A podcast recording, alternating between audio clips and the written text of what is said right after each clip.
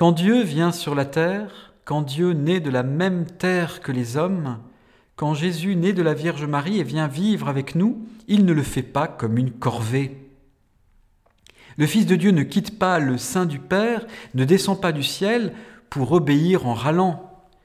Il n'est pas la personne de la Trinité qui se dévoue. Il fallait qu'il y en ait un qui s'y colle pour sauver le monde. Bon, ben c'est bon, j'y vais. Non, il vient parmi nous avec joie. Toute l'Écriture le dit. Dieu aime la terre. Dieu trouve sa joie dans la compagnie des hommes, affirme le livre des Proverbes. Mieux, il danse pour nous avec des cris de joie, écrit Sophonie le prophète. Il danse pour nous quand il nous rencontre. Alors ce n'est pas le Dieu barbu et impassible, avachi dans un nuage, comme se l'imaginent trop de nos contemporains. C'est un Dieu qui danse et qui crie quand il nous rencontre.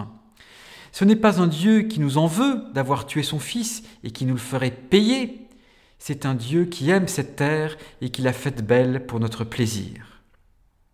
Dieu aime tellement cette terre qu'il y passe le plus clair de son temps. Dieu traverse nos vies. Dieu est là, mais nous ne le voyons pas. Nous sommes trop absorbés par nos soucis, nos envies, notre nombril.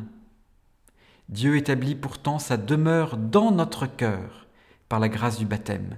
Nous le portons en nous, nous le portons sans y penser alors que par son Esprit Saint, le Seigneur nous fasse aimer cette terre et que cette terre chante son amour du Seigneur.